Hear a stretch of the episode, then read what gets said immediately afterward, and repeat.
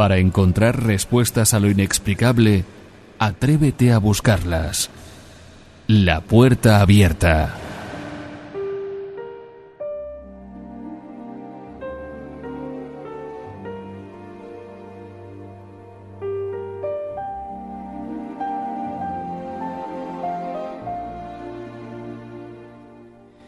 Bueno, pues bienvenidos de nuevo a un programa más de La Puerta Abierta. En esta ocasión voy a tratar de acercaros un tema que para mí yo creo que, bueno, quizá no sea el misterio tal cual lo concebimos, tal cual no sea ese misterio que muchas veces abarcamos aquí en La Puerta Abierta. Pero sin duda yo pienso que este misterio es el más antiguo que se encuentra en la humanidad el más antiguo del hombre.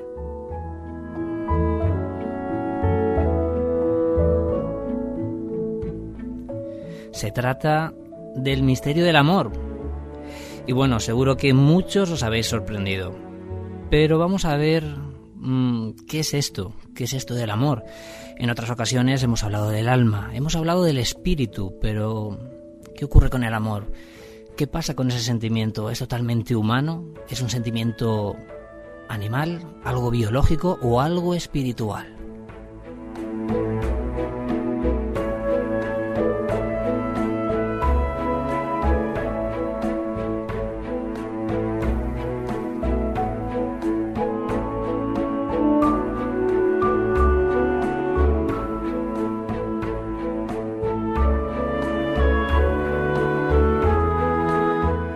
Así que antes que nada deberíamos de saber un poco, bueno, qué es propiamente dicho el amor.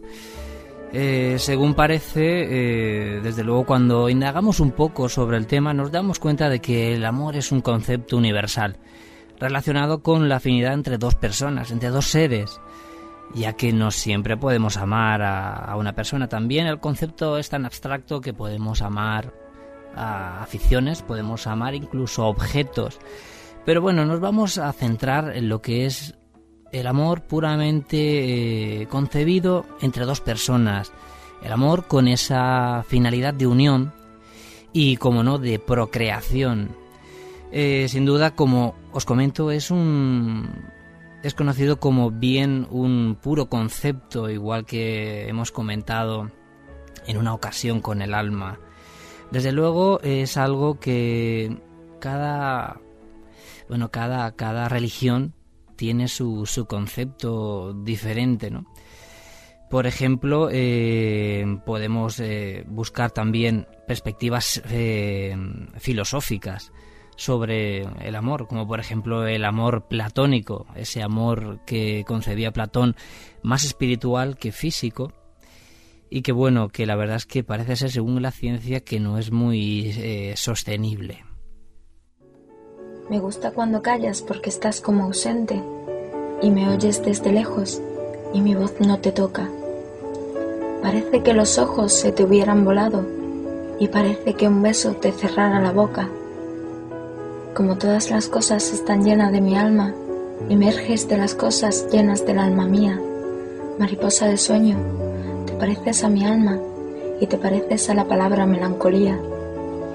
Me gusta cuando callas y estás como distante y estás como quejándote, mariposa en arrullo. Y me oyes desde lejos y mi voz no te alcanza. Déjame que me calle con el silencio tuyo. Déjame que te hable también con tu silencio, claro como una lámpara, simple como un anillo. Eres como la noche, callada y constelada. Tu silencio es de estrella, tan lejano y sencillo gusta cuando callas porque estás como ausente, distante y dolorosa, como si hubieras muerto. Una palabra entonces, una sonrisa bastan. Y estoy alegre, alegre de que no sea cierto. Podemos eh, conocer cómo es el, el, amor, cómo se manifiesta, por lo menos eh, a, nivel, a nivel humano. Y es que resulta que en las relaciones de la, de la persona con su medio, el amor puede presentar una o más de las manifestaciones que voy a, a comentaros. estaría en primer lugar el, amor autopersonal. La autoestima o el amor propio es el amor hacia uno mismo. Es algo positivo para el desarrollo personal e indispensable para las buenas relaciones interpersonales. Se basa en la aceptación de las virtudes y defectos propios y la mm, percepción de estos en, su justa medida. No debe confundirse, lógicamente, con el narcisismo que conlleva lo que es el, egocentrismo, eh, lo que es eh, verse a uno mismo, el obsesionarme con, con la imagen de uno mismo sería lo llevado al, narcisismo y bueno esto desde luego no tiene nada nada que ver con, lo que es el, amor por otro por otra parte tenemos el, el amor filial es el que podemos encontrar entre padres e hijos específicamente el amor maternal o el amor de madre a hijo por, por pura tradición. Ahí tendríamos el amor, el amor eh, perdón, filial.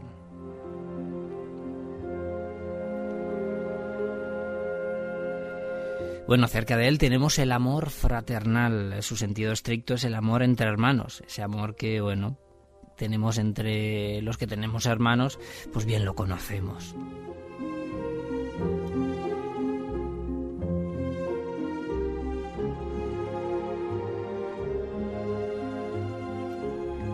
Luego, por otro lado, tenemos la amistad, que bueno, no deja de ser una pequeña rama de, del amor, aunque manifestada de una manera pues sumamente distinta.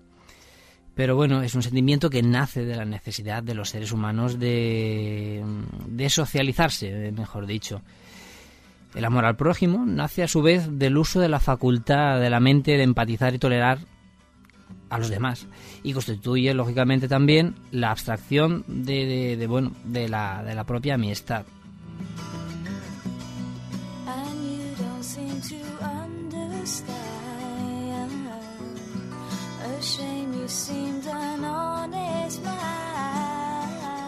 Pero bueno, quizá lo que más lo que más nos interese, por ejemplo, es el amor romántico, aquel que nace de la expectativa del, ser humano cercano. Eh, es aquel que en, este sentimiento idealiza en, cierto grado a la persona objeto de dicha expectativa. Después podemos tener también el amor eh, confluente, amor entre personas, capaz de establecer relaciones de pareja definido a mediados del siglo XX y bueno, y aparece por oposición al amor romántico. No tiene, en este caso, no tiene que ser único, no tiene que ser para siempre, no supone una entrega incondicional.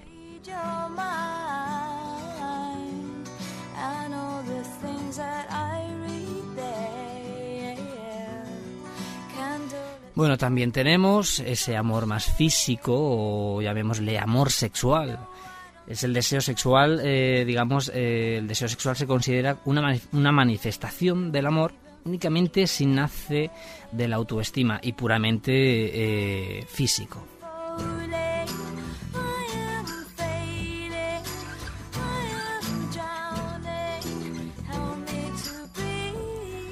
Por este otro lado tenemos también, más espiritual, bueno, un concepto un tanto diferente, tendríamos, como he comentado antes, el, amor platónico.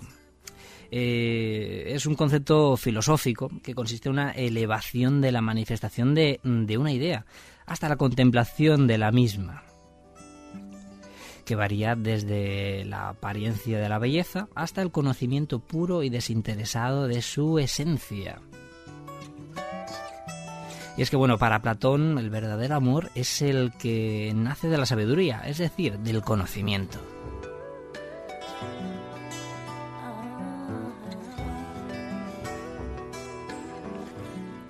Él decía que bueno que se lo conocía como una forma de amor en, en, la que no hay un elemento sexual o este será de una forma mental, imaginativa o idealística y no en una forma física.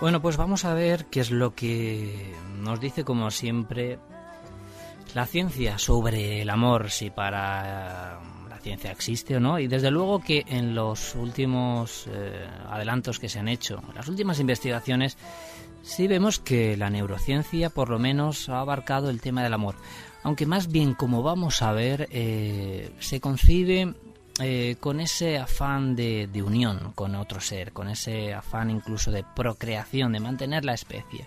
Pero bueno, yo os propongo este pequeño viaje y antes que nada vamos a hacer eh, un pequeño eh, retroceso en el tiempo para ver de dónde vienen esos orígenes que la ciencia dice que de dónde procede el amor.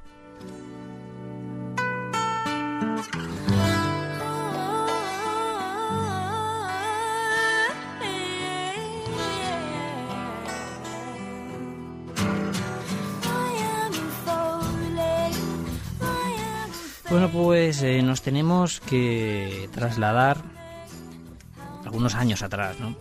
Y en este caso, eh, más atrás de los 4.000 años, se pierde el rastro de la escritura. La comunicación entre los hombres es gestual y cimentada en los cinco sentidos. La tradición pura, eh, puramente oral y pictórica, también estaríamos hablando de esta misma fecha. Y bueno, ya no hay legados escritos, ni contratos, ni testamentos. Todo el mundo se muere con lo que lleva dentro. Solo quedan los recuerdos intangibles en la memoria de los otros. Otros 5.000 años hacia atrás, el origen y, y ya no se entiende la capacidad para producir alimentos, cultivar la tierra ni domesticar animales se acabarán los eh, asentamientos gregarios, las enfermedades infecciosas y la pobreza. Desaparecen para siempre las diferencias entre los que trabajan y los que gestionan el excedente de riqueza.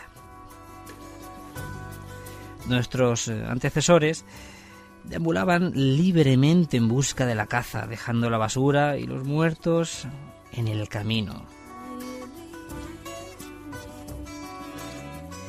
En lugar de alimentarse de un solo tipo de cosecha, los humanos se vuelven omnívoros y en su estatura aumenta esta, eh, eh, estatura aumenta inmediatamente. Una estatura que sus descendientes, pues debido a la falta de variedad de alimentación, no han recuperado hasta hace 200 años.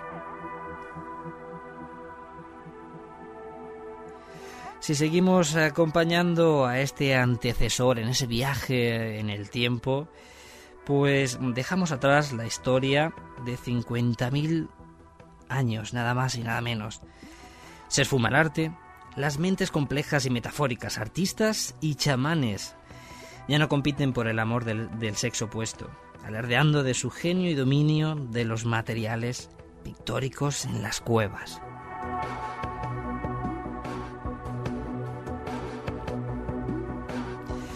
Y en cambio, eh, el campo libre a los expertos en la fuerza bruta y esos sistemas naturales.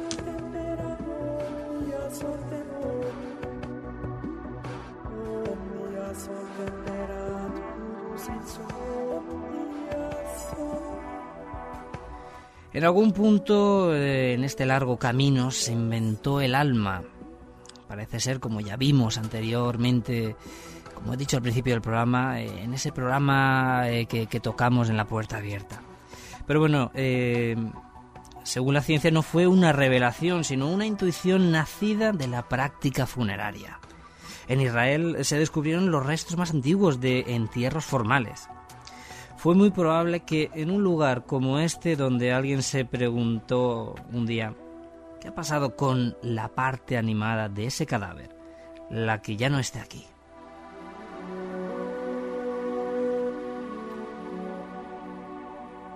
El concepto del alma había surgido a través de la práctica física de crear algún tipo de instalación para los cadáveres. Un ritual con los huesos y, cuerpos que, que suscita accidentalmente la idea de la otra parte, de la que ya no puede verse.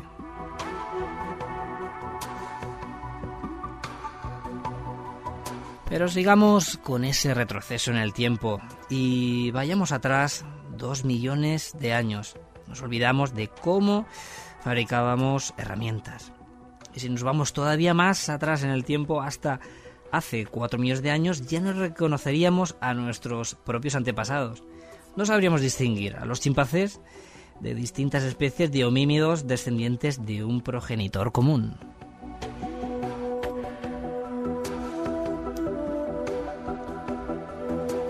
Siguiendo el viaje arqueológico rumbo a los orígenes, hasta eh, remontarnos a más de 3.000 millones de años, en aquella tierra ardiente agujereada por incandescentes meteoritos. Nuestro antecesor microbiano haría gala de un único atributo reconocible para este viajero, singular al tiempo pasado, el impulso de fusión con otro organismo para sobrevivir. Para intercambiar genes, aunque no sirvieran todavía al instinto reproductor. Solo el precursor del amor estaba en el comienzo de todo. Lo demás era como se constata en el viaje arqueológico de regreso perfectamente prescindible.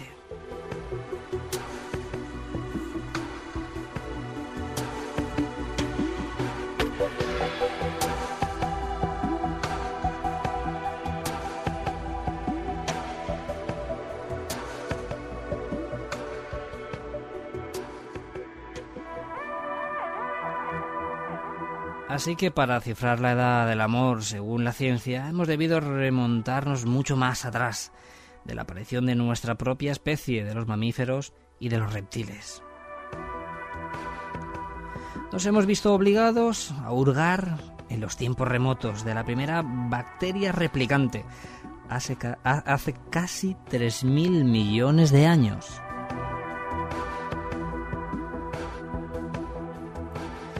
Hace casi 2.000 millones de años, si hablamos de fósiles eucariotas evolucionados como los eh, atricarcas.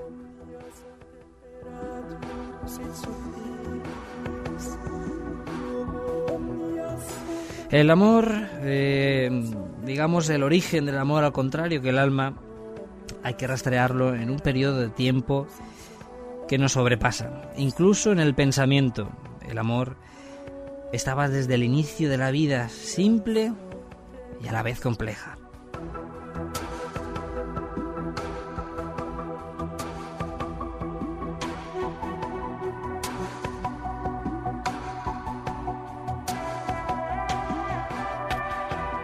Si las primeras células eh, hubieran podido barruntar lo que había al final del camino de su evolución, habrían sospechado o entrevisto la sombra de un organismo con la misma autonomía que las bacterias ancestrales para medrar en cualquier entorno, pero con un poder mucho más absoluto. Los cuatro hitos de este poder absoluto de sujeción de todas las eh, veleidades, de las partes a los intereses del, conjunto, fueron el sexo eh, bacteriano, para intercambiar genes, eso es lo primero, y la unión de dos células con su consiguiente formación de organismos multicelulares.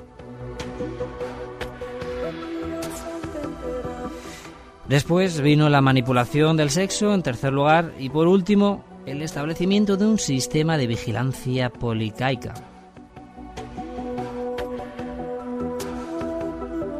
lo que garantiza la supeditación de las partes a los intereses del conjunto.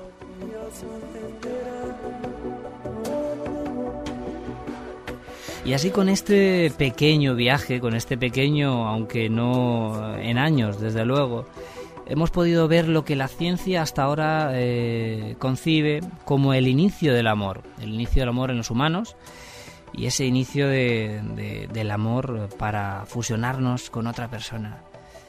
Pero ¿qué pensáis todavía? ¿Que es algo biológico o sin duda detrás de todo esto hay algo espiritual?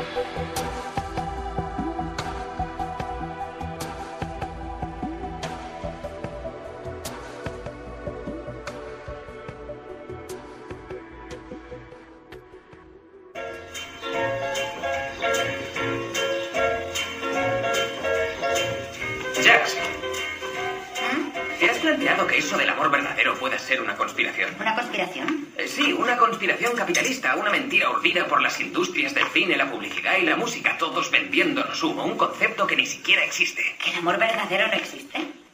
Piénsalo bien, ¿dónde estás si no es en canciones, libros y películas? ¿Quién puede decir sinceramente, siempre te querré? Whitney Houston. Sí, cuando va de crack. La cuestión es que la gente se deprime porque busca esa cosa inexistente o lo hace igualmente porque cree que se ha conformado con menos. Yo no estoy deprimida y creo en el amor verdadero. Sí, por eso sigues acostándote con tu exnovio. Hacen desayuno con diamantes, ¿la vemos? ¿No me escuchas? Las películas han suprimido mi capacidad de amar. Creía que eso le pasaba a tu madre. Muy buena, echa para allá.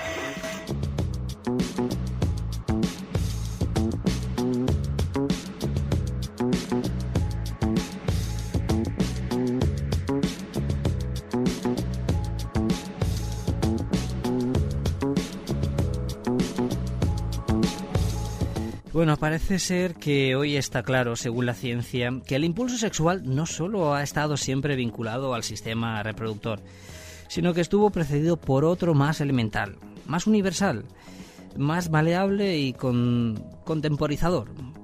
El sexo fue en realidad un subproducto del más primordial de todos ellos. Eh, sería, eh, en este caso, el movimiento de los primeros organismos en aras de la irresistible fusión con otros, de la misma condición. Como, eh, como comentaba en el caso de, estas, de estas bacterias, la soledad y el vacío pavoroso en, un planeta solitario, pues bueno, en este caso la ayuda, la ayuda eh, era imprescindible para respirar y dividirse las, las exigencias del sistema energético. La amenaza potencial de una salud alterada, la protección y la seguridad que solo se, eh, se garantizaban cuando el clamor de todos a una, se, eh, se configuraba en un organismo complejo y ordenado. Todos estos móviles impulsaron irremediablemente a la búsqueda del otro.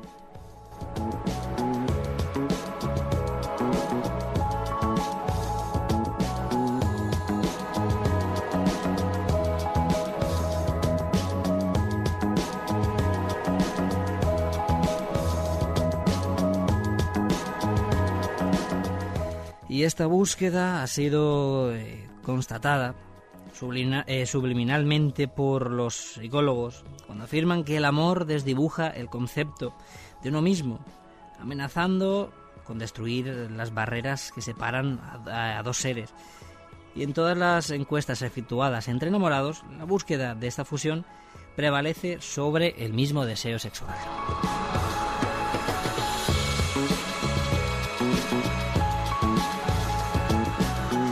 Se dice que la neurología moderna eh, está a punto de, confirmar lo sugerido en lo comentado anteriormente. Y es que hasta hace muy poco tiempo eh, se trataba de una pura intuición.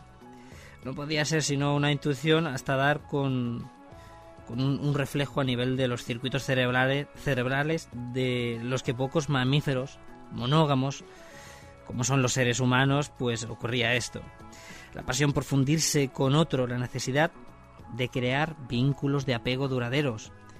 El amor, en definitiva, utiliza unos circuitos disponibles en el cerebro similares a aquellos por los que deambula el impulso sexual.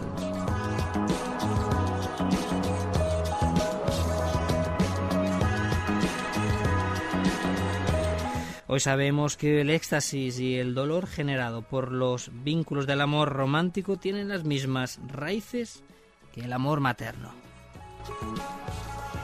Y así, gracias a ello, podemos concebir terapias sugeridas por el segundo para aplicarlas al primero. El descubrimiento clave es la fusión, con o sin sexo. Es tentador sugerir que el impulso de fusión se adorna a partir de un momento dado. Con el amor sexual en algunas especies y mucho más tarde, mm, desarrollada la capacidad de imaginar de algunos mamíferos, gracias a, este, pues bueno, se, se ha evolucionado todavía más el cerebro Con el amor espiritual, pues eh, vendría a pasar lo mismo, vendría ligado a esa evolución, digamos, eh, mental, esa evolución de nuestra inteligencia.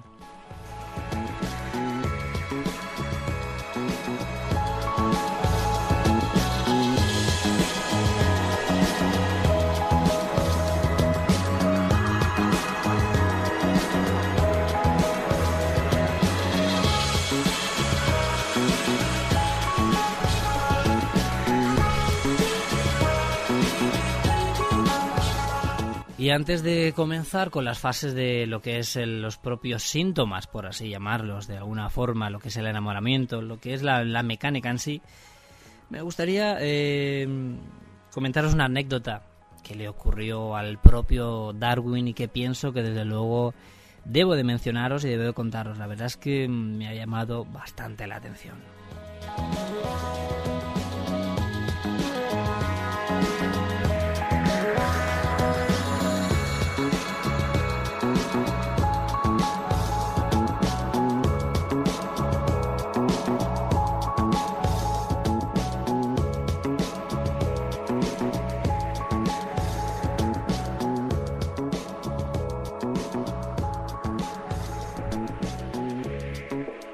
Pues como os comentaba, eh, la historia de Darwin, desde luego, eh, merece la pena que, la, que os la cuente, por lo menos así un poco por encima, porque es muy curiosa, ¿no? Eh, resulta que mm, ya avanzada su, década de los 20 años, Darwin, un hombre aparentemente tímido y por supuesto nada romántico, decidió que era hora de considerar la, la posibilidad de casarse pensó que ya con esos 20 y algo de años mm, era hora ya de, tener matrimonio. Muy bien no sabía cómo, pero bueno. Así que bueno, como relata el propio eh, psicólogo clínico británico Frank e. Taylis, la idea no le entusiasmaba en absoluto. Acababa de regresar de, después de cinco años de libertad total en Beagle, en un viaje alrededor del mundo. Y bueno, la verdad es que parece ser que no le apetecía mucho, ¿no? No sabemos muy bien qué es lo que le motivó a pensar esto. Parece ser que en esa época, pues bueno, las cosas funcionaban así. Así que cogió y en una hoja de papel trazó dos columnas. En una puso las razones para casarse y en otra las razones para no hacerlo. bueno, no le costó en absoluto rellenar la segunda columna. Tendría menos tiempo para dedicarse a sí mismo, para ir al club de caballeros que frecuentaba para leer, Darwin añadió en la columna negativa que tendría que perder el tiempo eh, aguantando a los familiares de, su futura esposa y que dispondría de menos eh, dinero para sus necesidades. Terminó además la columna preguntándose ¿cómo podría ocuparme de mis asuntos si cada día me viese obligado a ir a pasear con mi mujer? Exclamó, oh, no aprendería francés, no viajaría al continente, no iría a América ni de viaje en globo, ni a caminar en solitario por Gales. Pobre esclavo.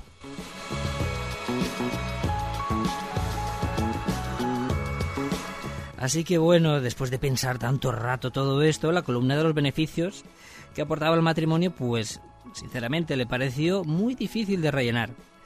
Al principio sugirió que tener esposa era mejor que tener un perro, así que bueno, imaginaros. Lo completó con este apunte. Encantos de la conversación frívola femenina y de la música. Cosas buenas que él, digamos, pensaba que eran buenas para la salud. Así que bueno, eh, esto fue lo que Darwin de puño y letra anotó en, esa, en esas notas. Pero bueno, ¿cuál es la sorpresa? Pues resulta que unos meses más tarde, Darwin se enamoró locamente de su prima Emma Wedgwood.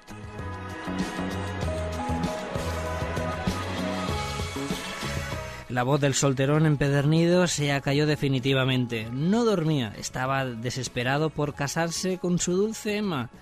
Según recoge la, correspondencia que intercambiaron, pues así lo demuestra. Su, su libertad de antaño ya no le importaba, solo quería estar junto a Emma, que le llenaba de felicidad.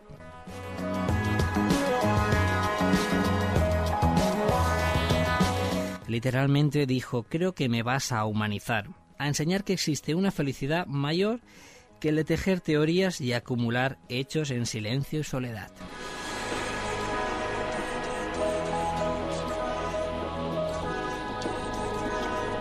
El proceso de conversión de soltero escéptico a marido amante siguió tras el matrimonio, que llegó a tener nada más y nada menos que 10 hijos.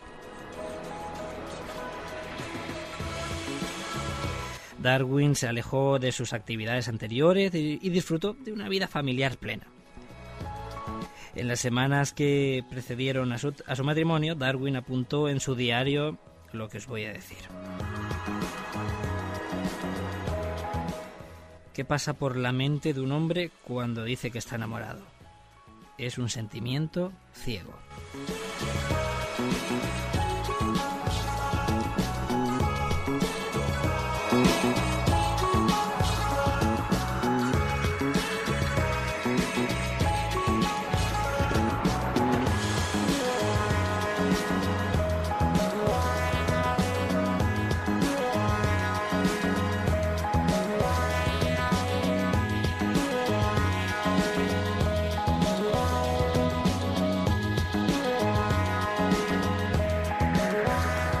Los misterios que caben en la red están aquí. La puerta abierta.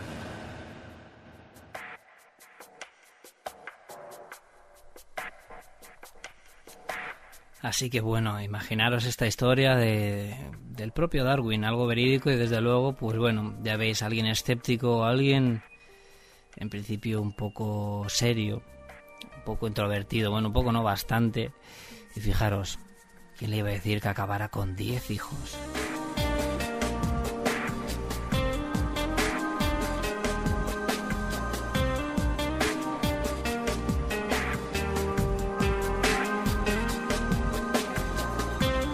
Así que bueno, eh, ¿qué pasa con el amor? ¿Será algo biológico? Detrás de todo esto hay algo que se escapa a la ciencia algo que lo mueve, algo quizá más etéreo, será el espíritu. No sé, y es que resulta que eh, la ciencia también nos dice que al igual que el alma se encuentra en el cerebro, pues el amor eh, lo segregan sus células nerviosas. Nos dice esto, que el amor es fruto eh, apasionado y prohibido de tres cerebros, no del todo integrados todavía el de los reptiles y el de los mamíferos, envueltos por la membrana de la neocorteza. Es de, esta última, digamos, es la de creación más reciente. Al cerebro no le interesa la búsqueda de la verdad, sino puramente sobrevivir. Es su gran destreza. Y si el amor es desde tiempo inmemorial el recurso fundamental para sobrevivir, ¿dónde iba a ubicarse sino en el cerebro?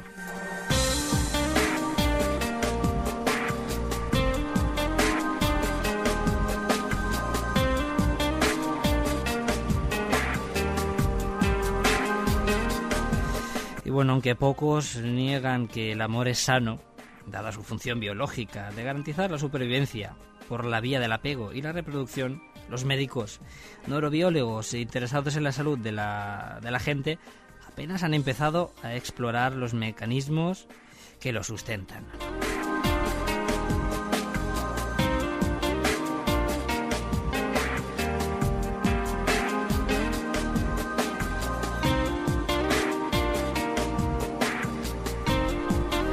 Bueno, todo esto también habría que decir que ellos piensan que, bueno, bueno, y es algo lógico que todo esto concluido que sin memoria no hay concepción del mundo, lógicamente, ni del amor. Ante un estímulo externo, una mujer eh, muy guapa e inteligente o un hombre muy esbelto e inteligente, pues eh, esa parte primordial del cerebro activa una sensación de bienestar. Para que esa sensación se transforme en un sentimiento de amor o una emoción de felicidad, hace falta que el pensamiento se ponga a hurgar en la memoria, en busca de datos o de recuerdos similares. Es una búsqueda, una búsqueda frenética e instantánea en la en el que bueno, en la que llegamos a ese punto de nuestro pasado. Tan es así que De acuerdo con eh, Ranulfo Romo, no existiría el, no existiría el mundo sin esa memoria. En cierto modo, todo es pasado, lógicamente. Si la mente no encuentra en la memoria nada que pueda compararse al estímulo externo en belleza, sentimientos o capacidad de amar, entonces nace el amor que fusiona a la pareja.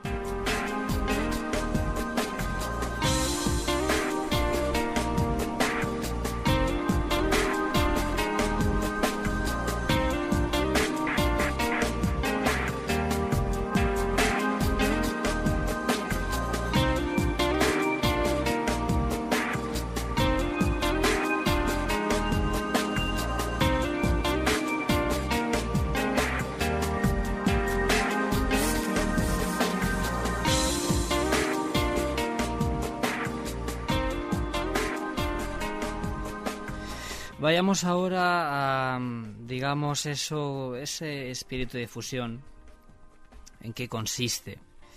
Así que es el momento de, regresar a, a, esos recodos de la pareja. Una pista útil para la armonía en la, en la convivencia de los enamorados es compartir aquel secreto de la evolución.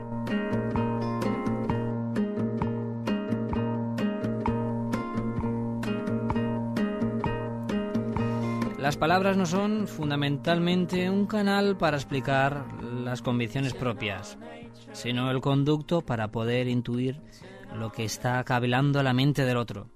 Solo cuando esto se descubre surge la oportunidad de ayudarle o influirle.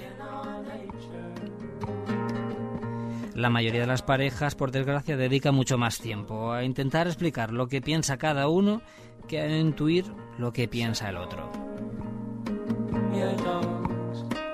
La fusión entre dos organismos, el, primero rellenado, eh, em, rellano de, la escalera de la convivencia, pues está prácticamente libre de obstáculos. Con, o sin lenguaje, eh, los primeros embates de la vida de la pareja ocurren en la etapa de la fusión. La mente y el cuerpo están plenamente dedicados a fusionar dos seres vivos de procedencia y naturaleza distintas. Un porcentaje significativo mm, de las horas transcurre en el dormitorio.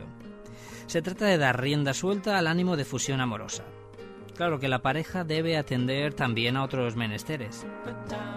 Pero su vida transcurre bajo el influjo de la fusión de los dos cuerpos para dar cauce al amor.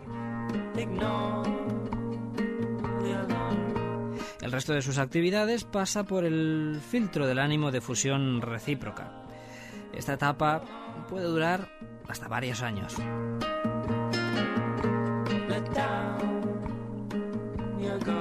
La marcha de la evolución explica otro rasgo sorprendente del periodo de fusión del amor. Su relativa brevedad. Desde luego todo lo que dicen que, bueno, todo lo bueno es breve, ¿no? Aquí veríamos un claro ejemplo este promedio de enamoramiento previve durante el tiempo necesario para alcanzar los fines, los fines evolutivos, según nos dice la ciencia.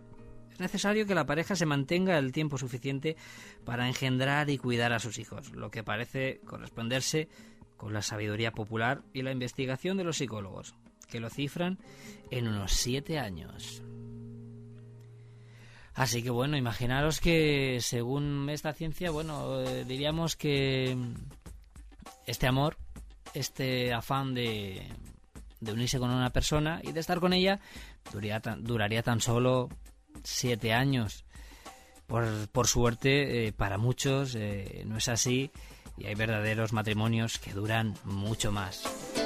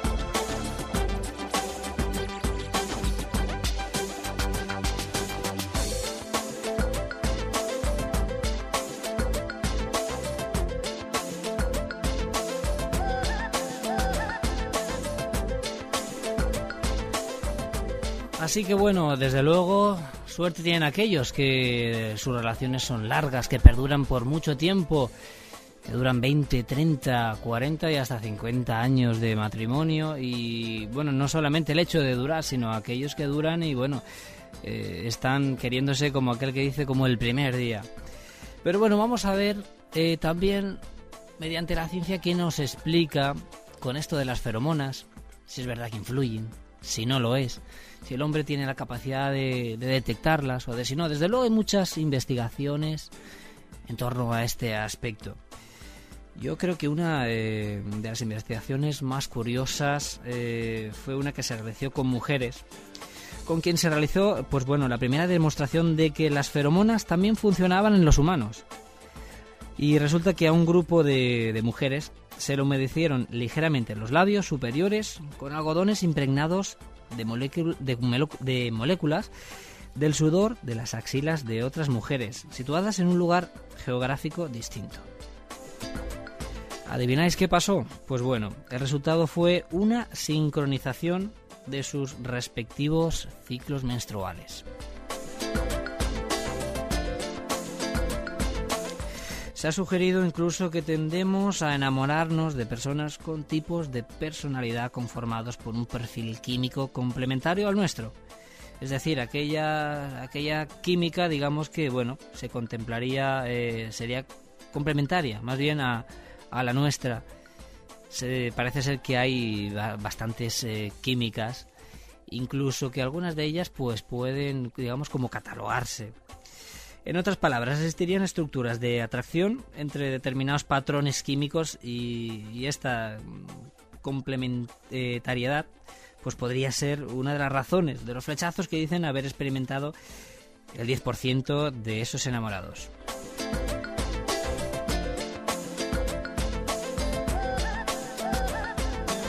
La ciencia asume que estamos fabricados para enamorarnos y en este encaje con la pareja es probable que busquemos y reconozcamos aquellos tipos de personalidad químicamente compatibles o, complementarios.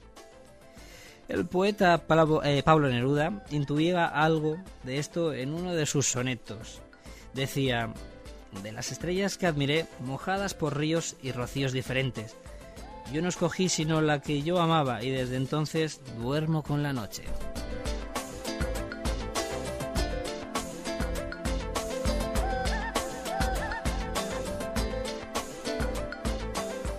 Eh, la prueba incontestable del papel desempeñado por las feromonas en la búsqueda de la pareja en los insectos y en los mamíferos se halló en la mosca del vinagre, aquella mosca, eh, aquella digamos famosa mosca del vinagre que tantas veces hemos visto incluso en televisión.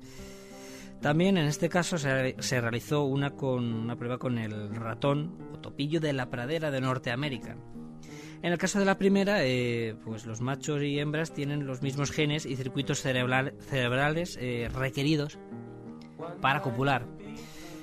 Pero lo que nadie podía imaginar es que bastaría, bueno, que sí, bastaría activar el gen masculino que no es expresado en la hembra para que ésta desplegara de inmediato las características típicas del macho cuando la corteja.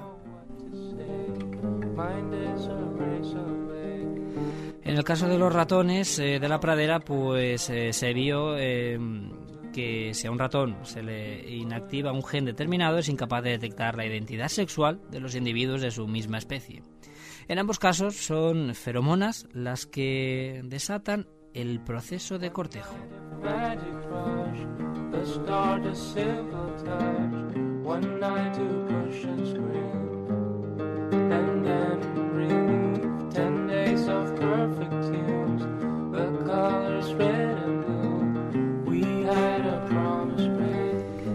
Se está afirmando que la inhibición de un gen en los conductos eh, señalizadores olfativos impide la activación sensual de las neuronas localizadas en el sistema olfativo por diversas feromonas, entre ellas la de la orina. Las mismas que en condiciones normales ponen en marcha el complicado mecanismo del cortejo. Las pruebas son irrefutables, según la ciencia, y todo llevaría a pensar que en los humanos puede pasar exactamente lo mismo. ¿Esto significa que podrían manipularnos para que nos enamoráramos de una cierta persona? Así que no obstante, si profundizamos en la supuesta semejanza de los mecanismos sexuales en la mosca del vinagre, o en estos mamíferos como los ratones o los conejos, pues debemos constatar que el debate sigue abierto, por lo menos hasta que no se haya dado con el gen equivalente en los humanos. De momento, como digo, es algo que se hace solamente en animales y que esperemos no ocurra en humanos. Se eh, que bueno, se conozcan los canales concretos de, acción de las feromonas y no se haya eh, dilucidado la supuesta pérdida de complejidad del segundo sistema, accesorio olfativo en los humanos, el, lo que se conoce como órgano eh, nasal, responsable del diálogo de las feromonas en, en los restos de, animales. Como decía en un principio, esta investigación desde luego han tardado mucho en, darla por, por, digamos, por exitosa, ya que se ha discrepado mucho en el tema de que si el hombre era capaz, las personas éramos capaces de detectar esas feromonas o no. Y parece ser que al final esto es posible.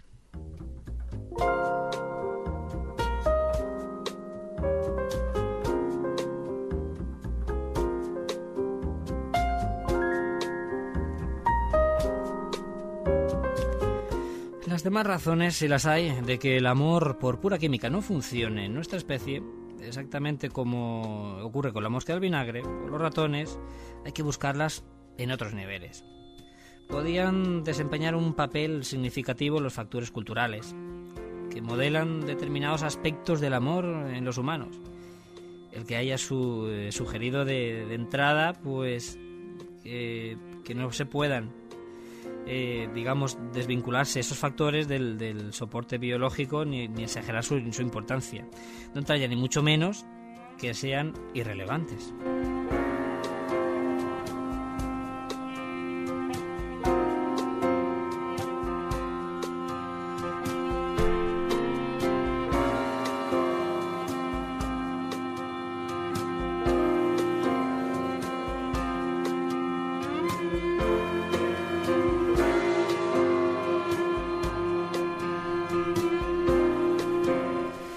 Las feromonas son responsables de la activación de las preferencias mmm, dimanantes de las exigencias inmunitarias, ¿por qué cesa el amor cuando la naturaleza de los respectivos sistemas inmunitarios no ha cambiado, ni las, feroman, ni las feromonas sus mecanismos de actuación?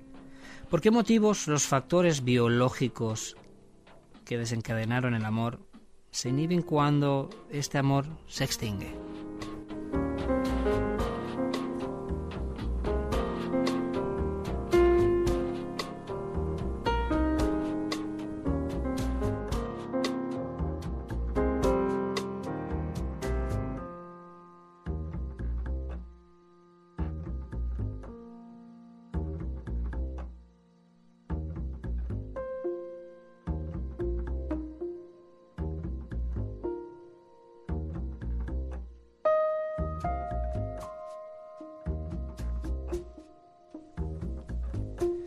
Así que bueno, vayamos a indagar ahora un poco eh, cuáles serían esas causas no metabólicas del amor. Así que, ¿qué otros elementos eh, conocemos que nos condicionen a la hora de elegir pareja? ¿Por qué nos enamoramos más allá de los poderosos condicionantes físicos que a través de la simetría hacen que particularmente pues eh, sean deseables ciertos individuos? En otras palabras, nos gustaría elaborar una tabla explicativa de las, de las excepciones que también se dan, por supuesto, en los arrebatos del amor. Lo que es verdad en millones de organismos durante millones de años puede no serlo en un individuo. Hay quien se enamora por internet sin haber vislumbrado siquiera la imagen impresa por el sistema inmunitario ni las feromonas que lo, que, que lo transmitan. Desde luego esto es algo que, tenemos a la orden del día. En pleno siglo XXI la gente se enamora por Internet, la gente se enamora por teléfono. Pero ahora bien, en el ámbito de las excepciones o causas distintas al impacto del sistema inmunitario o de los mecanismos químicos, nos movemos en un campo mucho menos trillado por las pruebas científicas. Causas excepcionales del enamoramiento que se dan por satisfactorias en un momento dado han sido cuestionadas por las últimas pruebas efectuadas en los laboratorios. Y a la inversa, verdades que lo parecen solo a medias resultan tener mayores visos de realidad de lo que se anticipaba al comienzo. Algunos ejemplos bastaría o bastarán para poner de manifiesto la fragilidad de esta búsqueda.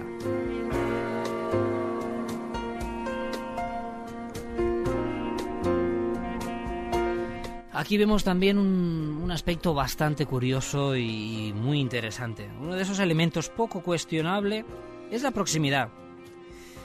Tendemos a enamorarnos de personas cercanas, con las que tenemos relación diaria. Y ambos sexos se, enamoras, eh, se enamoran eh, generalmente de aquellos con valores y orígenes similares. Por supuesto no siempre, pero estamos hablando en términos generales no resulta demasiado sorprendente que la gente se sienta atraída hacia aquellos individuos con los que comparten actitudes y valores. Así eh, lo confirmó la psicóloga eh, Eva Clonen de la Universidad de Iowa en el 2005, estudiando a parejas de recién casados. Este tipo de rasgos son muy visibles en los demás y pueden desempeñar un papel destacado en esa eh, atracción, digamos, inicial. Así que bueno, eh, el sentido del humor también puede facilitar una relación de pareja. Aunque los hombres y las mujeres otorgan un valor diferente al humor, según eh, Eric Bresler de Westfield State College en Massachusetts y Sigal Blushing de la Universidad de McMaster en Hamilton, pues eh, en una investigación del 2005, Bresler y Blackshine detectaron que las mujeres tienden a, sentirse atraídas por los hombres que las hacen reír. Desde luego esto es algo muy común y que yo creo que todos, sin ser muy científicos, podemos saber.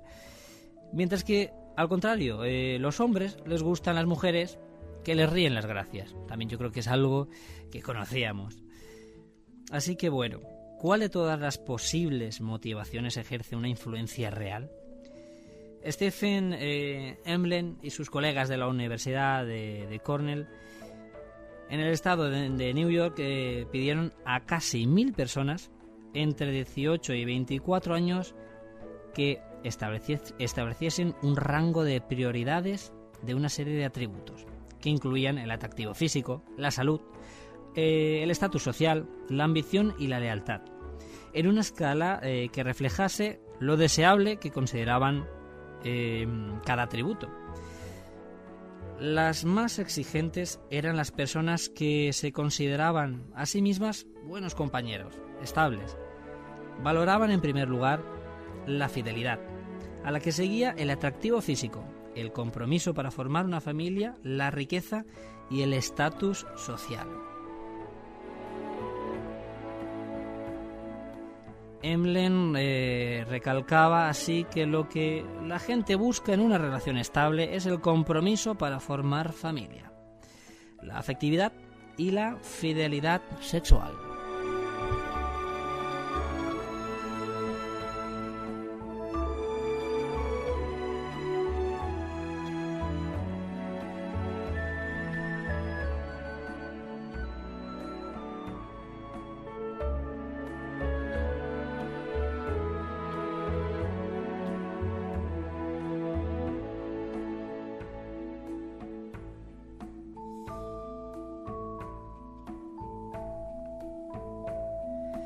Esas experiencias se efectuarían eh, profundamente y condicionarían lo que se consideraría atractivo o deseable, lo que se espera del amor.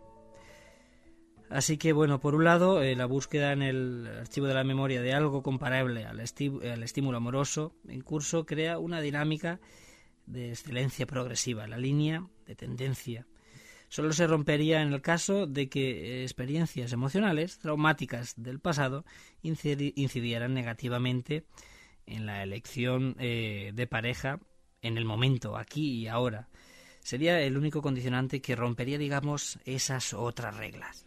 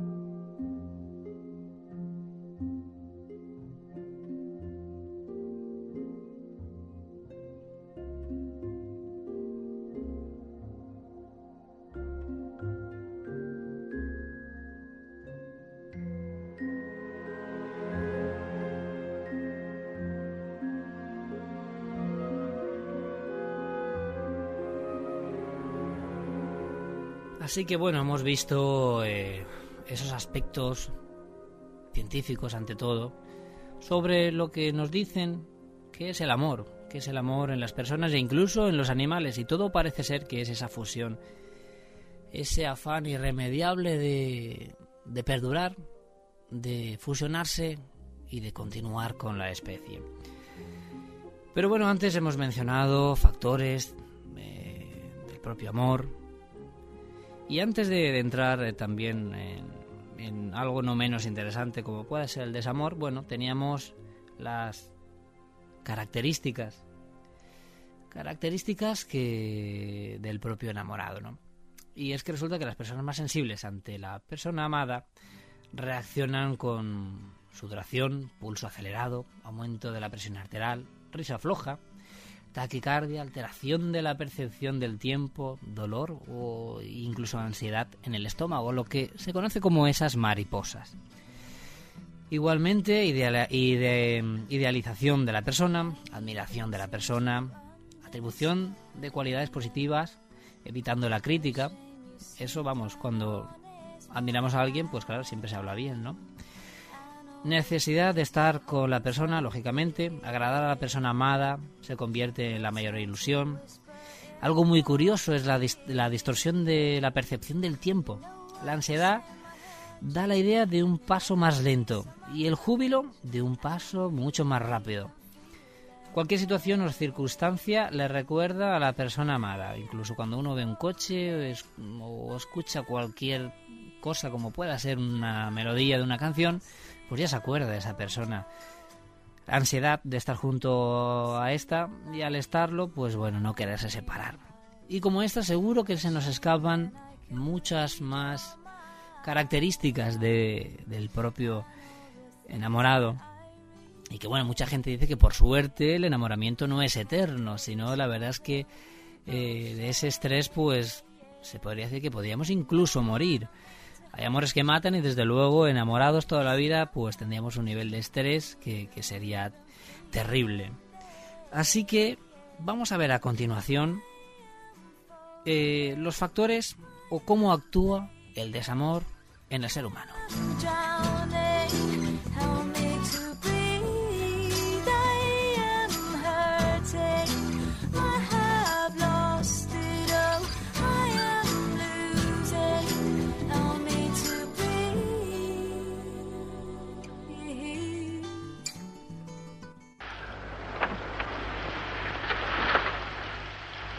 ¿Sabes lo que te pasa? No tienes valor. Tienes miedo. Miedo de enfrentarte contigo misma y decir, está bien, la vida es una realidad. Las personas se pertenecen las unas a las otras porque es la única forma de conseguir la verdadera felicidad. Tú te consideras un espíritu libre, un ser salvaje, y te asusta la idea de que alguien pueda meterte en una jaula. Bueno, nena, ya estás en una jaula, tú misma la has construido. Y en ella seguirás vayas a donde vayas. Porque no importa dónde huyas, siempre acabarás tropezando contigo misma.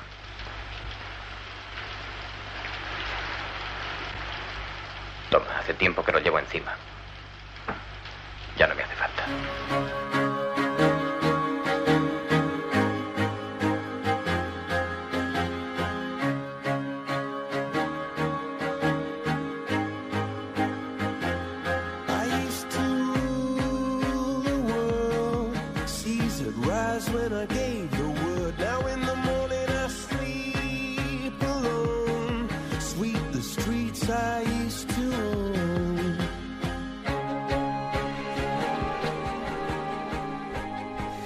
Pues bueno, en este caso, en el desamor, vemos que la serotonina eh, encabeza la lista de las sustancias que modelan el desamor.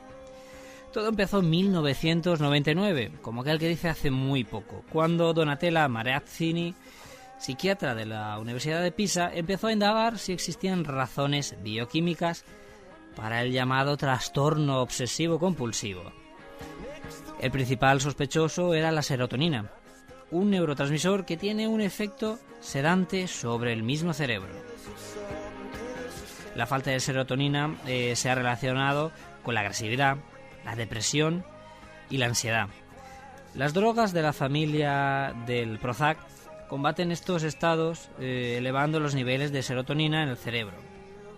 Así que Variacity eh, decidió comprobar los niveles de serotonina en el cerebro de las personas que padecían dicho trastorno.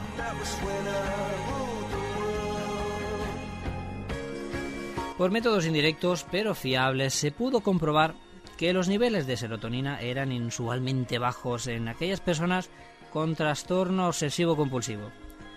Pero de paso, eh, Maraciti comprobó algo sorprendente. Estos pacientes tenían pensamientos obsesivos similares a los de, persona, a, a los de las personas enamoradas.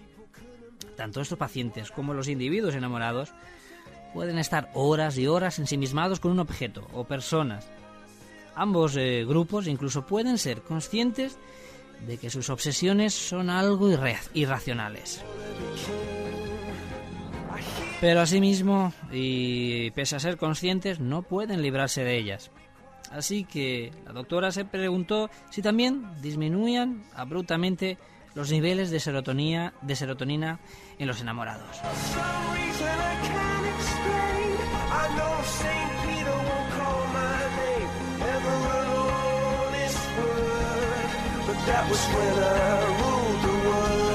Al, explicar estos eh, hallazgos, la divulgadora científica estadounidense eh, Catherine S. Brown eh, recuerda que para comprobarlos, Maria City y su equipo se pusieron a la caza y captura del amor a través de estudiantes, chicos y chicas, de la Facultad de, Medicin- de Medicina de la Universidad de Pisa, que se hubieran enamorado en los últimos seis meses, pues bueno, debían de, de hacer este experimento. Se eligieron personas obsesionadas con su amor, al menos eh, con cuatro horas al día, pero que no hubiesen mantenido aún relaciones sexuales con, con esta persona. Se buscaban Romeos y Julietas con una pasión espontánea, sin las interferencias propias de, las, de, la tormenta hormonal, pues eh, producidas eh, por ese sosiego sexual y del paso de- del propio tiempo. El equipo investigador también reclutó a 20 personas adicionales con diagnóstico de trastorno obsesivo compulsivo y a otras 20 que ni estaban enamoradas ni, sufrían estados de trastornos psiquiátricos.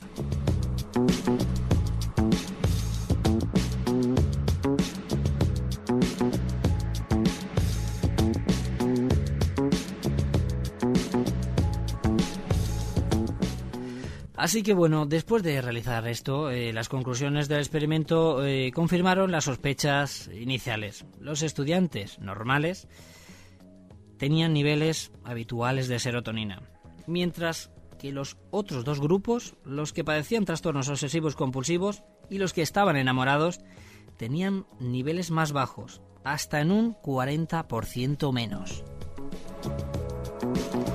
Para confirmar eh, su intuición de que los niveles de serotonina solo se desploman durante las primeras fases del amor y no después, Eh, los investigadores sometieron a seis de los estudiantes a las mismas pruebas un año después del inicio de este estudio. Comprobaron efectivamente que los niveles de serotonina habían vuelto a la normalidad y, y que un afecto más sutil hacia la pareja había reemplazado sus primeros sentimientos.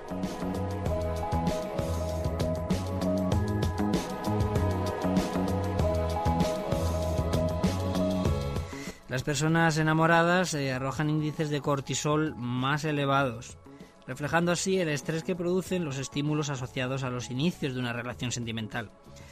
Hace falta un nivel moderado de estrés para iniciar una relación. El amor es un arma de doble filo. Enamorarse y ser correspondido nos hace sentir bien, eufóricos, obsesiona- obsesionados con la persona amada. A veces puede dar la impresión de que es un estado idéntico a las conductas obsesivas.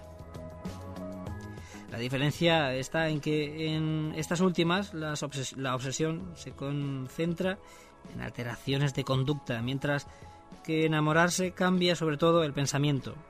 Solo se piensa en la persona amada. Lo que ocurre con la serotonina es intrigante porque es una hormona del placer.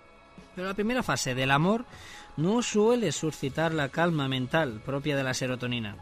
Un buen encuentro genera ansiedad porque aunque se pueda eh, empezar a estar enamorado y postergar la, la aversión a los extraños, de entrada tampoco se quiere experimentar ese amor en particular.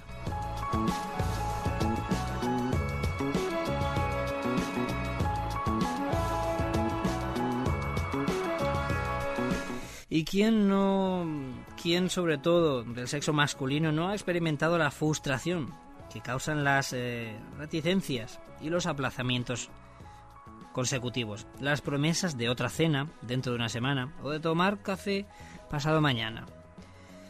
De la, de, de, bueno, esa, ese esperar, esa, esa espera que a veces nos tiene, pues bueno, sobre todo según dice la, la ciencia, y la verdad es que no se aleja demasiado esa, esa inquietud de, no saber cuándo vas a tener ese, esa próxima cita, esa próxima cita, desde luego eh, de la mano de, de esa persona amada. Esta actitud femenina eh, que rebota en la mente del seductor tiene claros perfiles genéticos.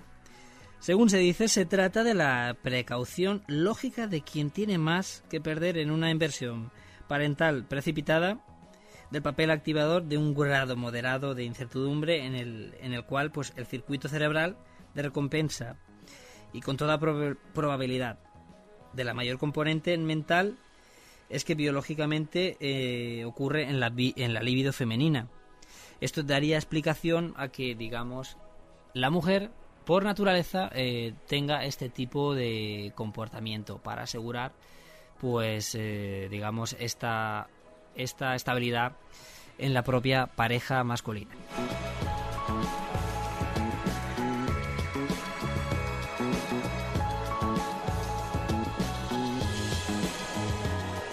Según el científico Bartels eh, resulta útil recordar que las regiones cerebrales ricas en oxitocina y, y, vasopresina, las hormonas del amor, se superponen con fuerza sobre aquellas ricas en dopamina, el, neuro, el neurotransmisor tradicional eh, asociado con el circuito de recompensa del cerebro. Se ha sugerido que las eh, preferencias mostradas por una pareja dada a largo plazo se deben a los circuitos de la vasopresina, que de, alguna manera conectan con los circuitos de la misma dopamina. Por lo que un animal asociará a, un determinado, a una determinada pareja con una sensación de recompensa.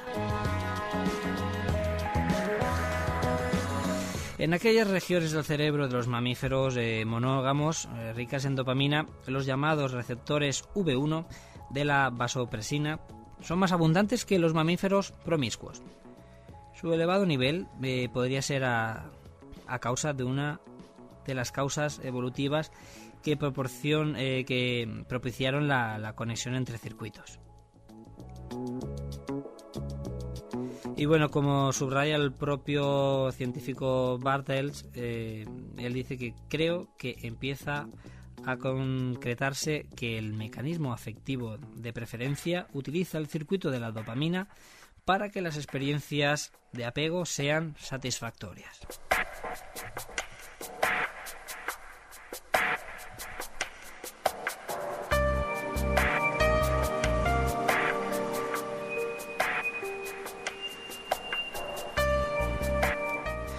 Las zonas que coinciden, incluyendo las áreas de oxitocina y vasopresina, representan claramente un sistema de apego básico. Con lo que en los humanos, en, estas, en esas zonas, se les podría eh, calificar de sustrato neuronal del amor puro. El azar quiso que se unificaran los circuitos para en- identificar a la, a la pareja elegida con los del placer y de ahí naciera el amor irresistible. Por tanto, la fase temprana del amor se asemeja a una montaña rusa hormonal, con subidas y bajadas bruscas que inducen los distintos estados necesarios para que una buena relación pueda estabilizarse más adelante.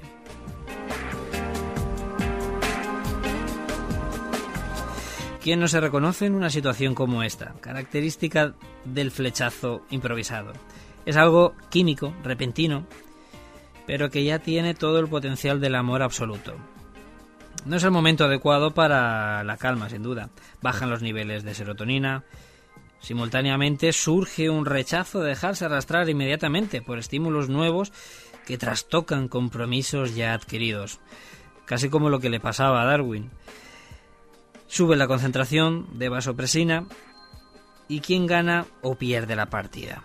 Tiene más posibilidades de ganar aquel de los dos en la pareja que sea consciente de cabalgar en una montaña rusa y sepa esperar a que suene el silbato del final de esta vuelta.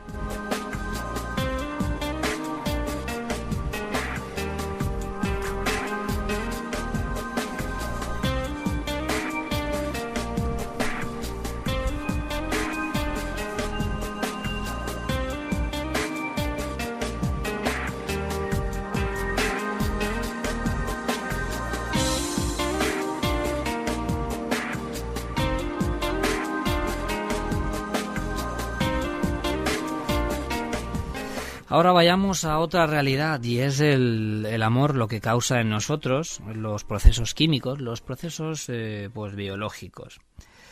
Así que digamos que la, nueva ciencia de la mente, surgida de la conjunción de la neurobiología, la psicología y la biología molecular, eh, la que está pues arrancando los últimos velos de, de este, este, este misterio del amor.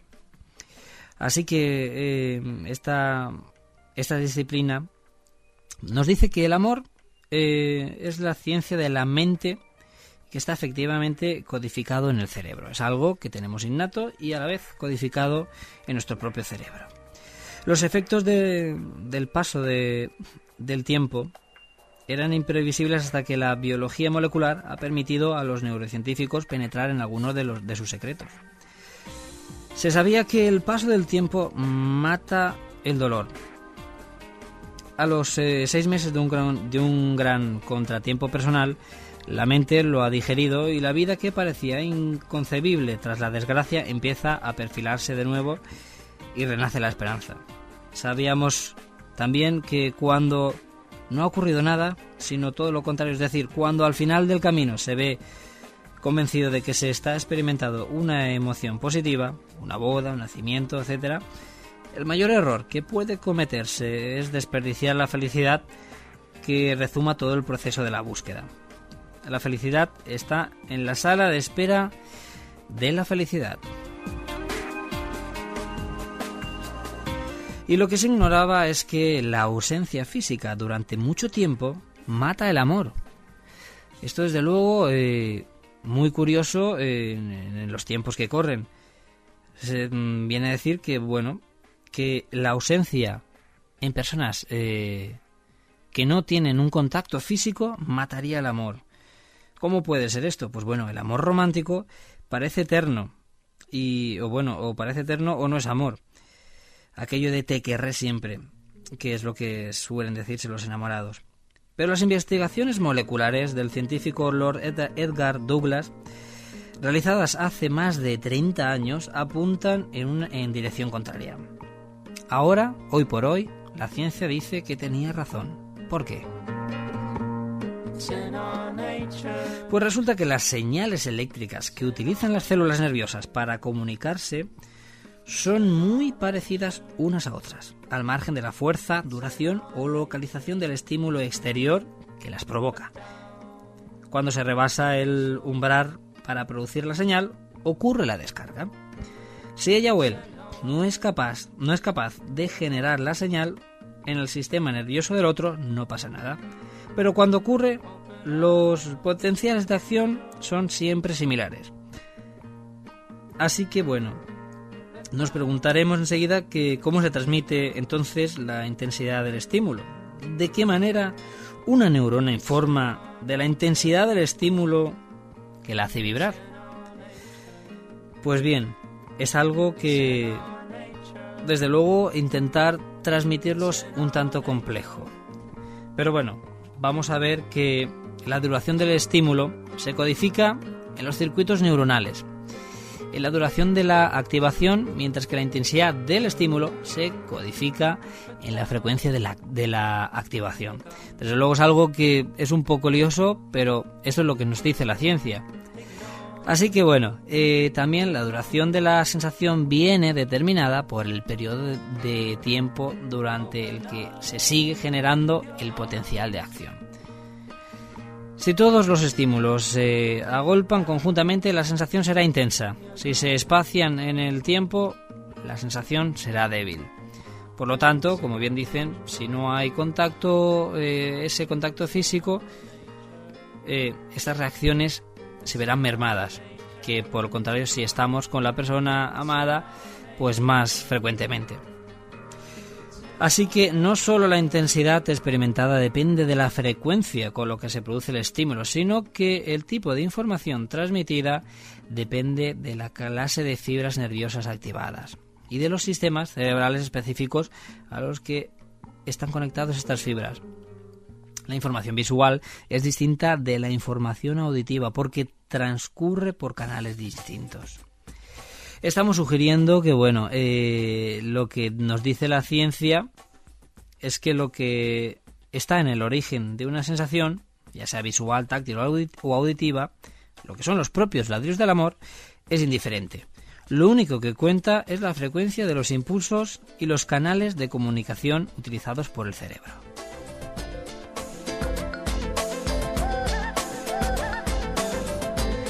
¿Cómo es posible que en la vida cotidiana seamos tan desconsiderados con el impacto del tiempo en las ausencias y las frecuencias? ¿Por qué prescindimos de ellas tan olímpicamente? Olvidando los desvaríos que genera esta actitud- en la vida de la gente. Si científicos precursores como Lord Edgar Douglas, eh, por ejemplo, hace 30 años, y seguidores suyos actuales como el premio Nobel Eric R. Kandel, han demostrado la importancia de la frecuencia de los estímulos a nivel celular para definir la intensidad de una emoción.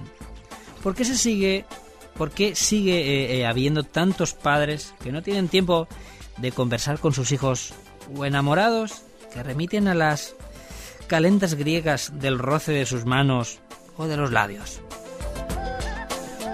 La única excusa que tenemos es que nadie o casi nadie ha dedicado tiempo a activar su capacidad metafórica para deducir de las investigaciones más recientes de la biología molecular sus implicaciones en la vida cotidiana.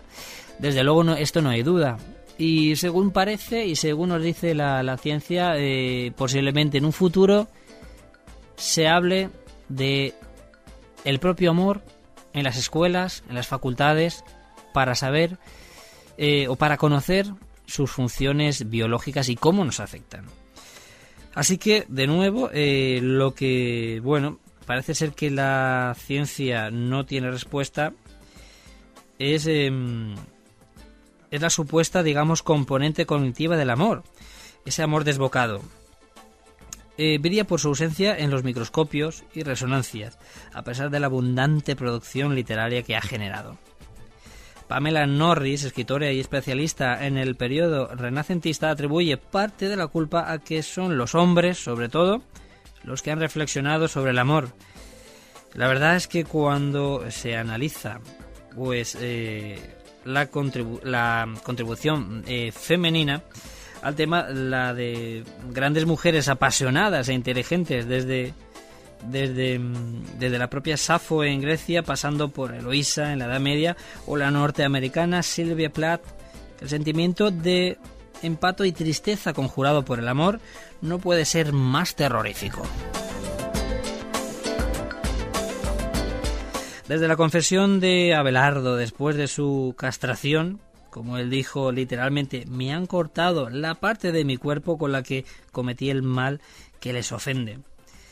Los, eh, los sicarios del tío de Eloísa le habían sorprendido durmiendo cuando le hicieron aquello, así que bueno, imaginaros. Hasta el propio suicidio alevoso de Silvia Plath enfrentada al conservadurismo moderno. Es difícil imaginar un concepto más opuesto y antitético y antitético de, del, del amor que el ofrecido por la neurociencia moderna. El desamparo y el sufrimiento de la gente de la calle contrasta con los fines evolutivos bien intencionados de las hormonas y los circuitos cerebrales.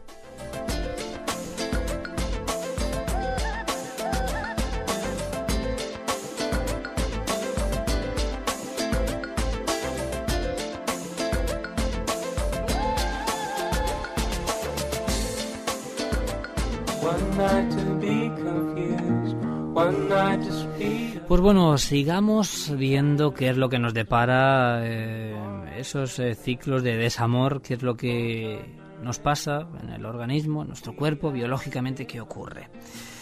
Pues bueno, los grandes románticos sufren los efectos de la ciclotimia, un desorden bipolar semejante al de los maníaco-depresivos, con periodos altera- al- alte- alternativos de excitación intensa y desesperanza.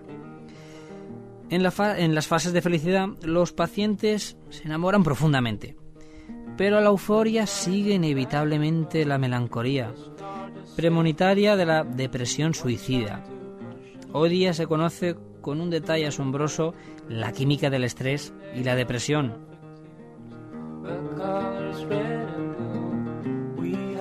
Vamos a ver qué es lo que ocurre eh, científicamente y biológicamente tras un desamor. El hipotálamo segrega en dirección de la glándula pituitaria la hormona liberadora de corticotropina, CE CRH, perdón, del inglés Corticoin Releasing Hormona. Es una sustancia eh, considerada por muchos científicos como la molécula del miedo que a su vez produce la hormona de la adrenocorticotrofina. Esta última llega por el torrente eh, circulatorio a las glándulas suprarrenales y las estimula para que sinteticen y liberen, entre otras sustancias, cortisol, la hormona de del estrés. Más o menos así lo habría descrito también seguramente eh, pues eh, cualquier médico antiguo casi y no demasiado. Así que bueno, la, la- lo que también eh, nos recuerda es la, la poetisa Sally Purcell. Quiso eh, eh, decir lo mismo, pero de una forma distinta, refiriéndose al final del amor entre Eloísa y Abelardo. Textualmente dijo, una espada nos ha separado definitivamente y no hay vuelta atrás.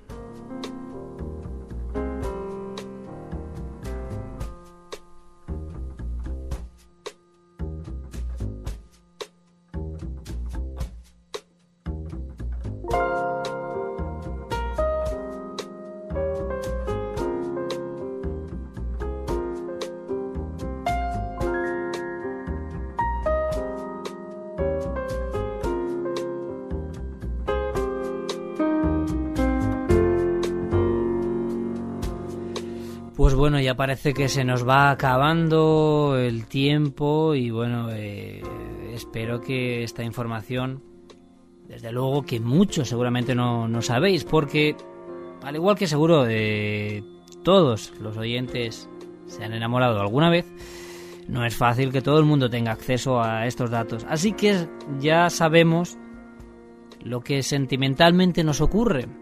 Cada persona sabe por el trance que pasa, cuando se ha enamorado, cuando ha sufrido un desamor, pero biológicamente aún por lo menos no sabíamos qué es lo que ocurre. Y en términos generales hemos visto que la ciencia casi fusiona el reproducirse, el sexo con el amor. Todo esto parece que hace una mezcla y nos dice que es el amor. Eh, como hemos visto muy brevemente al comienzo, filosóficamente, pues el amor es un término un tanto distinto, más espiritual. Y volvemos a lo espiritual, casi todavía sin saber qué es el propio espíritu, o sin saberlo desde luego. Pero bueno, así que eh, con toda esta información yo creo, yo quiero que vosotros seáis los que saquéis esas conclusiones que habitualmente sacáis aquí en la puerta abierta. Yo simplemente os he querido aportar un poquito más sobre estas nuevas investigaciones, sobre qué ocurre con el amor, que digamos cuál es el término científico que, que lo abarca. Y bueno, eh, sobre todo yo creo que han quedado algunos interrogantes, o que la ciencia tiene algunos interrogantes, como es el caso de que la persona em- amada pues se siente totalmente eh, empática con esa otra persona el ponerse del otro lado. Es algo que yo creo que desde luego la ciencia todavía no ha llegado a saber el por qué. El por qué queremos ponernos en ese otro lado. El por qué sufrimos con la otra persona cuando biológicamente en animales pues no suele suceder así, salvo que tenga otro tipo de patrones biológicos. Entonces yo creo que han quedado muchas, muchas cosas. Como siempre ya sabéis, tenéis ese email de contacto al que podéis mandar eh, cualquier opinión. Incluso yo creo que ha quedado material para poder proseguir con otro programa en otra próxima ocasión, abarcando eh, desde, desde donde nos hemos quedado en algunos temas yo creo que muy interesantes que también han quedado en el tintero. Ese correo es el info.onipa.org o podéis entrar en la página de onipa.es o también onipa.org, os va a llevar a la misma página donde también hay un formulario de, contacto y podéis transmitir todas vuestras opiniones y sugerencias. Yo sin más espero que, bueno, haberos hecho eh, reflexionar un tanto, eh, reflexionar en esto tan complejo que es el amor. Es algo tan complejo que, bueno, que nos ha tocado tarde o temprano, que nos toca tarde o temprano a cada uno de nosotros. Sin más, espero que, habéis, que hayáis disfrutado ante tan complejo tema y que yo he vestido un poco de misterio, aunque para mí lo sigue siendo. Espero veros en una próxima entrega, en un próximo programa de La Puerta Abierta.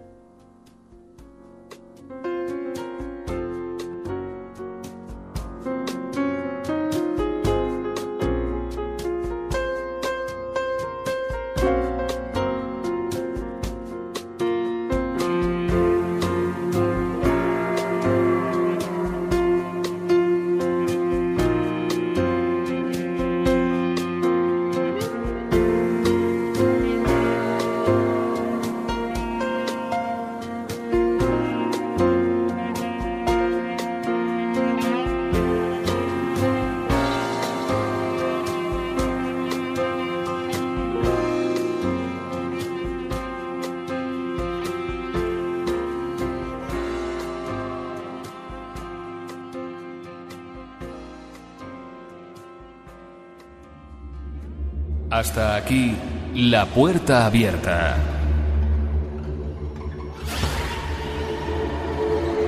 Pero todavía quedan muchos interrogantes.